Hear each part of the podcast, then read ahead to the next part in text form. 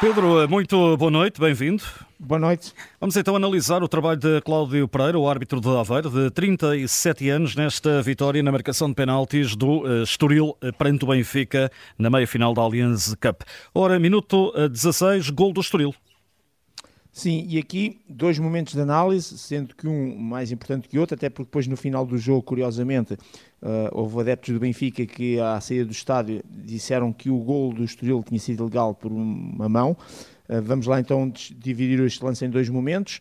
O, o momento da possível mão de Mangalá, que não existe, é Arsners que remata uh, ali quase sobre a linha do meio campo contra o peito de Mangalá e depois daí nasce toda a jogada do Estoril de ataque pelo corredor esquerdo, onde o jogador eh, Rodrigo Gomes depois coloca a bola em Heriberto Tavares, que está em jogo por 92 centímetros. Portanto, os dois momentos são legais, isto é, nem sequer há toque na mão ou no braço, que podíamos estar aqui a analisar depois se era de punir ou não, e aí podia ter um grau de subjetividade. A bola foi ao peito de Mangalá e, portanto, automaticamente nem sequer há qualquer tipo de mão, e depois o, o passe que dá uh, a possibilidade depois do cruzamento para a, para a baliza uh, os tais 92 centímetros em jogo, neste caso Heriberto Tavares, tudo legal no que diz respeito ao gol do Estoril. Meia hora, primeira parte, há uma situação de potencial penalti sobre Rafa. Exatamente, é um disputa, uma disputa de bola com o Mateus Fernandes, mas sem motivo para pontapé de penalti. O Rafa, que já está na área, estica claramente a sua perna esquerda para o lado e ligeiramente para trás, ao mesmo tempo que um, o Mateus Fernandes, também com o seu pé esquerdo, tenta ir uh, pôr o pé para a frente para ir disputar a bola, onde também o Rafa estava a tentar disputar a bola. E dá-se esse contacto. Mas uh, claramente que não há aquilo que podia ter acontecido, que era o Mateus Fernandes chegar tarde e ter, por exemplo, pontapeado o calcanhar uh, do Rafa, uma vez que o Rafa tinha, digamos, uma posição pela frente, por assim dizer. Resumindo e concluindo, não há qualquer infração, há um contacto ligeiro. O Rafa, enfim, quase nem se desequilibra, portanto, nem sequer é aquela situação que cai, uh, e por isso tudo legal, sem motivo para pontapé de penalti. Cartão amarelo, Roger Schmidt, já com um minuto para além dos 45, ainda na primeira parte.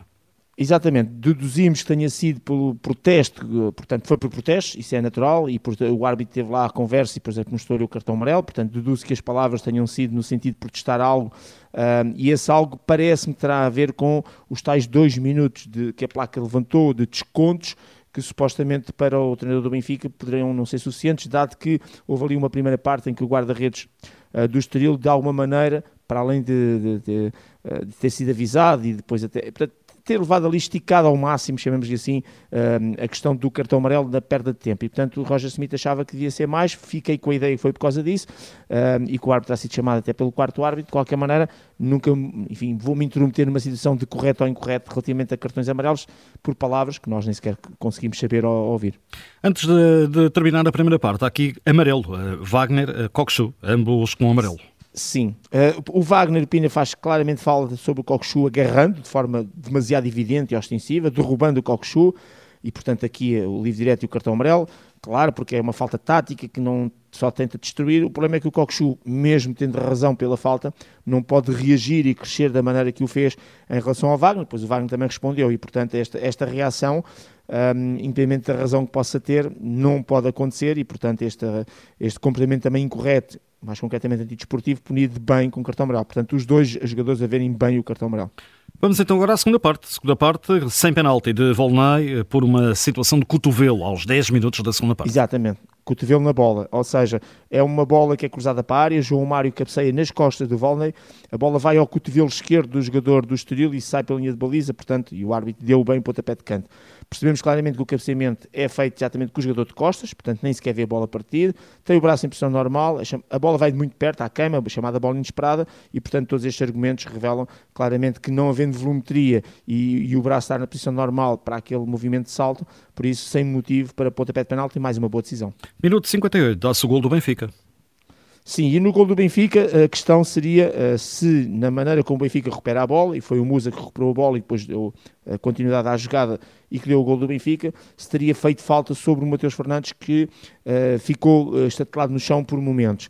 Quando vemos as repetições, percebemos de forma muito clara que não há falta, que o Musa estica o seu pé direito, toca claramente na bola e curiosamente até o Mateus Fernandes que depois fica no chão, que de alguma maneira até chegou depois e pontapeou o próprio Musa, portanto, ou, ou acertou no pé do Musa. Por isso, não há infração e tudo legal no que diz respeito a este início de jogada, ou seja, tanto o gol do Estoril, que já falámos, como o gol do Benfica, os dois gols do jogo, não têm qualquer infração a montante e por isso decisões corretas e legais e gols legais. Até agora está a correr bem, minuto 62, amarelo para o João Mário.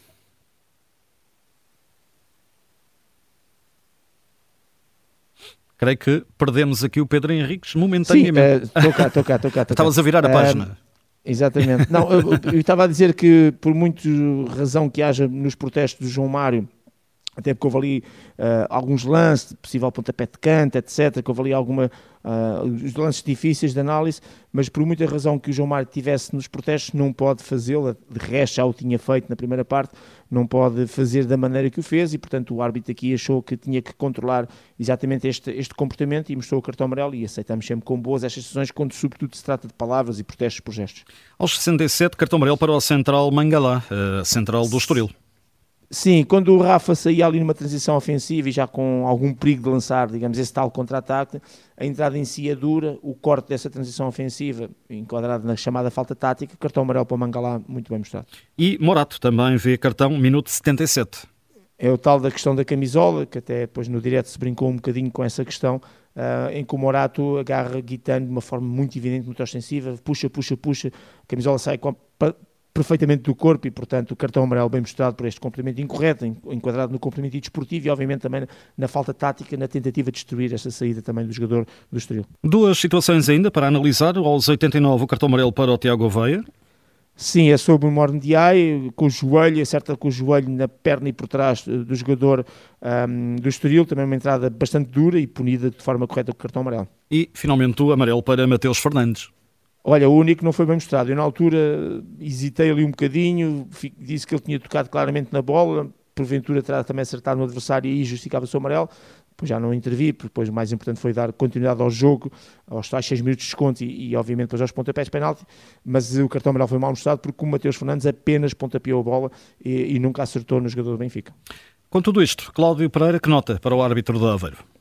Nota 7, uma nota claramente positiva, porque olha, o jogo teve quase, por um bocadinho, teve quase 60% de tempo útil, que é muito bom para, para, os nossos jogos.